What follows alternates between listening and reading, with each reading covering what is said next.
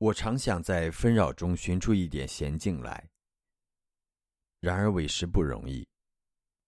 目前是这么离奇，心里是这么无杂。一个人做到只剩了回忆的时候，生涯大概总要算是无聊了吧。但有时竟会连回忆也没有。中国的做文章有规范，世事也仍然是螺旋。前几天我离开中山大学的时候，便想起四个月以前的离开厦门大学。听到飞机在头上鸣叫，竟记得了一年前在北京城上日日旋绕的飞机。我那时还做了一篇短文，叫做《一绝》。